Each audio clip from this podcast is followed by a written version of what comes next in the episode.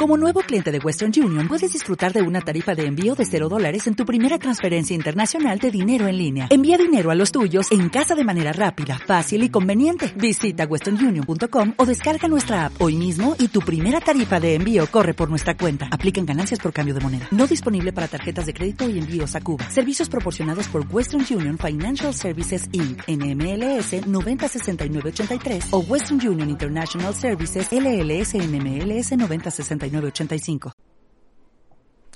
Hola, ¿qué tal? Muy buenas tardes. Le mando un fuerte abrazo a Maru Martínez allá en el estudio de Infonor Radio. Y como todos los miércoles, es miércoles de nutrición cuántica. Sean bienvenidos a este podcast o a esta sección de nutrición cuántica donde hablamos de la nutrición no solamente a nivel físico o a nivel alimenticio, sino también la parte emocional, la parte mental, social, económica, espiritual, que tiene que ver también con la nutrición.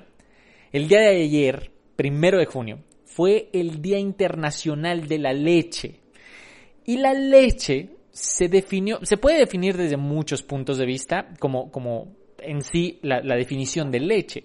Pero en cuestión de calidad de la leche, se definió por primera vez en el Congreso Internacional de Represión contra Fraudes, realizado en Ginebra, en 1908, y se definió como el producto íntegro, no adulterado ni alterado y sin calostro, procedente del ordeño higiénico regular, completo e ininterrumpido de las hembras domésticas sanas y bien alimentadas.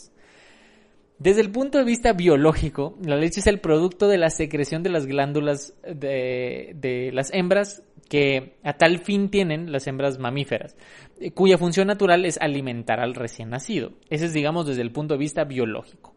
Y el punto de vista físico-químico, la leche es una emulsión de glóbulos grasos dispersos en una suspensión acuosa. Cualquiera de estos es la definición de leche. La leche contiene agua, contiene lactosa, que es un carbohidrato, la leche contiene grasa, contiene proteínas, vitaminas, minerales. Realmente se considera un alimento completo. Las sustancias presentes en la leche se encuentran en la emulsión, que son los, los lípidos y las vitaminas liposolubles, o sea, son gotículas de, de grasa. La suspensión coloidal, que son las caseínas ligadas a sales minerales. Las caseínas es la proteína en sí de la leche. Y la parte de la solución coloidal tiene las proteínas del suero. Realmente contiene eh, la, solución proteína en, en, una proporción, digamos, menor a la cantidad de la grasa que contiene. Tiene más agua, tiene gotículas de grasa y en esa grasa están los lípidos o las eh, en sí los, las vitaminas liposolubles. Entonces, si entendemos esa composición de la grasa. El 98% de la leche contiene triglicéridos en, cuestión de la grasa. El 2% son fosfolípidos, esteroles, carotenoides, vitamina A, vitamina D y ácidos grasos libres. Pero el 98% son triglicéridos. Dos tercias partes son ácidos grasos saturados y una tercera parte son insaturados, o sea, son grasa buena. Dos terceras partes no. Los ácidos grasos saturados son mirístico, palmítico, esteárico, etcétera. Son muchísimos, pero realmente a donde yo quiero llegar es que la leche tiene muchísimos mitos, como te hace mal, eh, pero ahorita les estoy comentando, es un alimento completo, solamente que desde el punto de vista de evolución o de crecimiento y desarrollo, no es estrictamente necesario el consumo de leche después de los 6 años. Y esto desde el punto de vista de crecimiento y desarrollo, desde el punto de vista biológico, no es estrictamente necesario. La leche en sí solamente es para el crecimiento y desarrollo de los recién nacidos. Y en los seres humanos se determina que los primeros seis meses deben de ser de pura leche materna. ¿Por qué? Porque con esos seis meses tienen los nutrientes necesarios para el crecimiento, desarrollo y tener todos los nutrientes. Ya después el cuerpo no la procesa de una manera efectiva, aunque sí las puedes absorber, sí tienes todos los nutrientes, o sea, sí, pero el procesamiento de ese alimento ya no es lo mismo. Es como si yo les dijera, pasan los años y ya no les cae muy bien las harinas. Aunque antes comían con singular alegría las pizzas o las galletas o el pan y no les pasaba nada a nivel digestivo, pero llega un punto en la vida donde simplemente ya no las necesitas o ya no las procesas de una manera eficiente. Bueno, la leche es igual. La leche hay una situación o un mito que dice que produce más moco.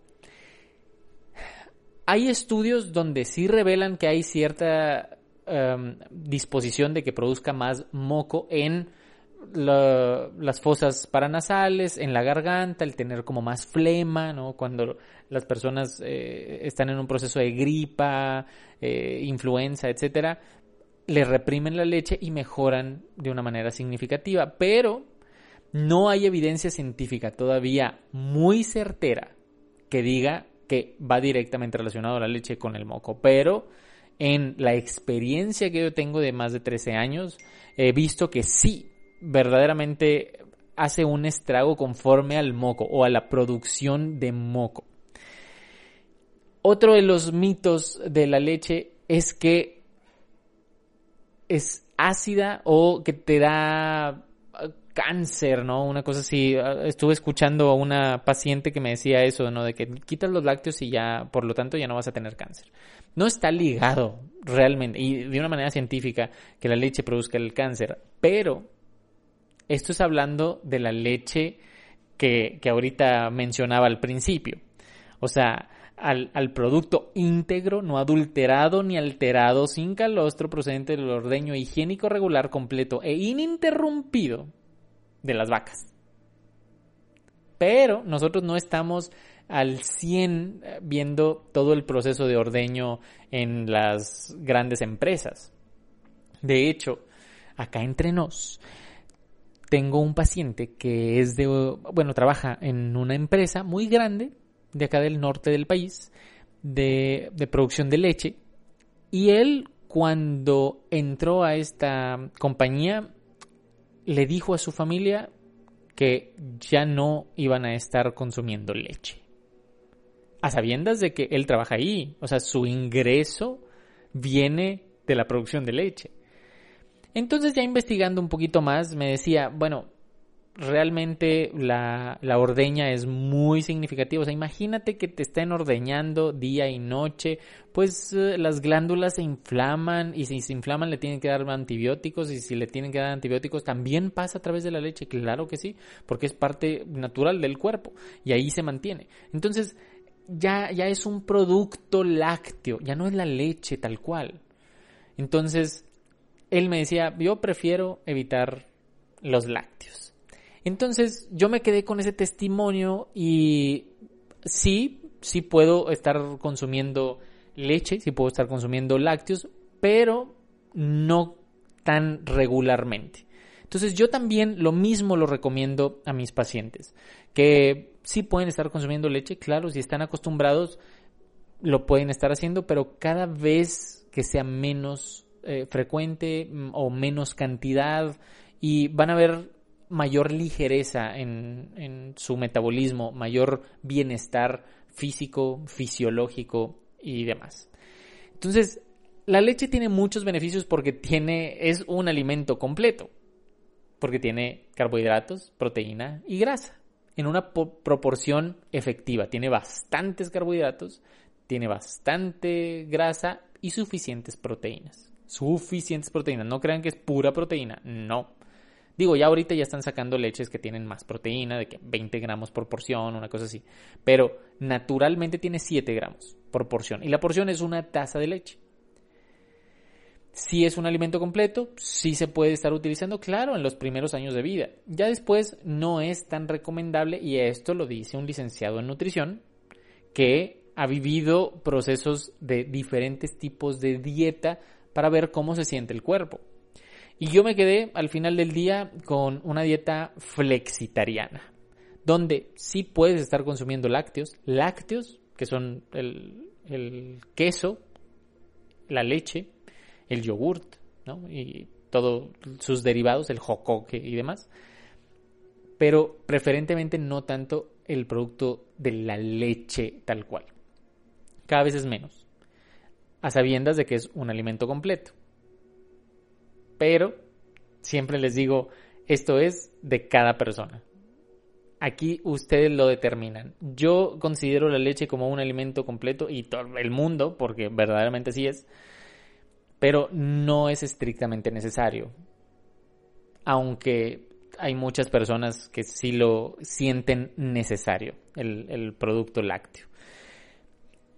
En sí, lo puedo resumir, el tema de los, los beneficios o los perjuicios de la leche, como un alimento estándar un alimento completo que puedes estar utilizando si quieres tú mejorar masa muscular o si tú estás pasando un proceso de estrés significativo y necesitas suficientes nutrientes, tómate un vaso con leche. Y está bien, no pasa nada, es, es un alimento completo, pero que no sea como la base de una alimentación. Porque al final del día tiene muchas grasas saturadas, no muy convenientes para un proceso de desinflamación o un proceso de estrés metabólico. Entonces, preferentemente irla dejando poco a poco. Yo daría como, como resumen final que, que la leche no es estrictamente necesaria, si es un alimento completo, pero si no es estrictamente necesaria, ustedes pueden determinar qué hacer con ello.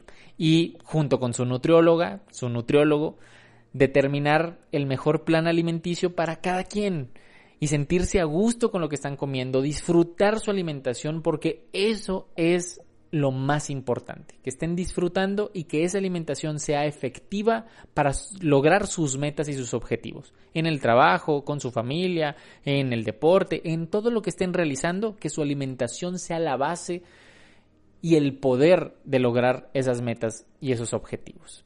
Yo soy Ramsey Rodríguez, soy el nutriólogo cuántico. Me pueden encontrar en todas las redes sociales como Quantic Nutrition y en TikTok y también en Kwai estoy como nutriólogo cuántico dando bastante información de valor que espero les haya gustado por el Día Internacional de la Leche. Le regreso los micrófonos hasta el estudio, hasta donde está Maru Martínez, para eh, que, que, sigan más y mejores eh,